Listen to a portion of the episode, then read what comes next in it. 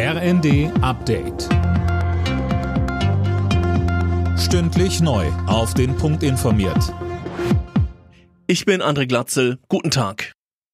Der Tankrabatt wird im Wesentlichen an die Kunden weitergegeben. Das zeigen Berechnungen des IFO-Instituts.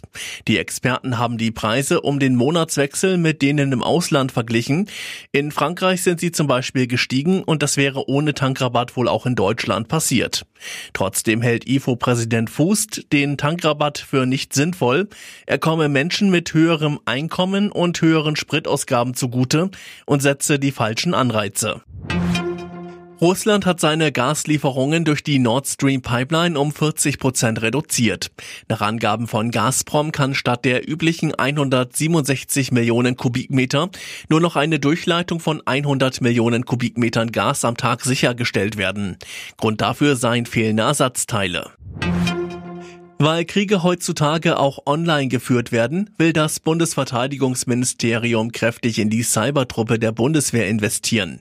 20 Milliarden aus dem beschlossenen Sondervermögen sind für diese Einheit und die digitale Ausstattung der Bundeswehr vorgesehen. Das hat Verteidigungsministerin Lamprecht bei einem Besuch der Cybertruppe in Rheinbach angekündigt. Das bedeutet Digitalisierung, das bedeutet Funkgeräte, das bedeutet Austausch. Aber es bedeutet eben auch, dass wir genau für diesen Bereich auch uns aufstellen müssen, weil die Angriffe in diesem Bereich zunehmen. Das erleben wir jeden Tag. Und deswegen ist es gut, dass wir da entsprechend agieren können. Die Fußball-Nationalelf bestreitet heute ihr viertes Spiel in der Nations League innerhalb von zehn Tagen. Gegner ist erneut Italien. Zuletzt hatte die DFB-Auswahl viermal in Folge nur unentschieden gespielt.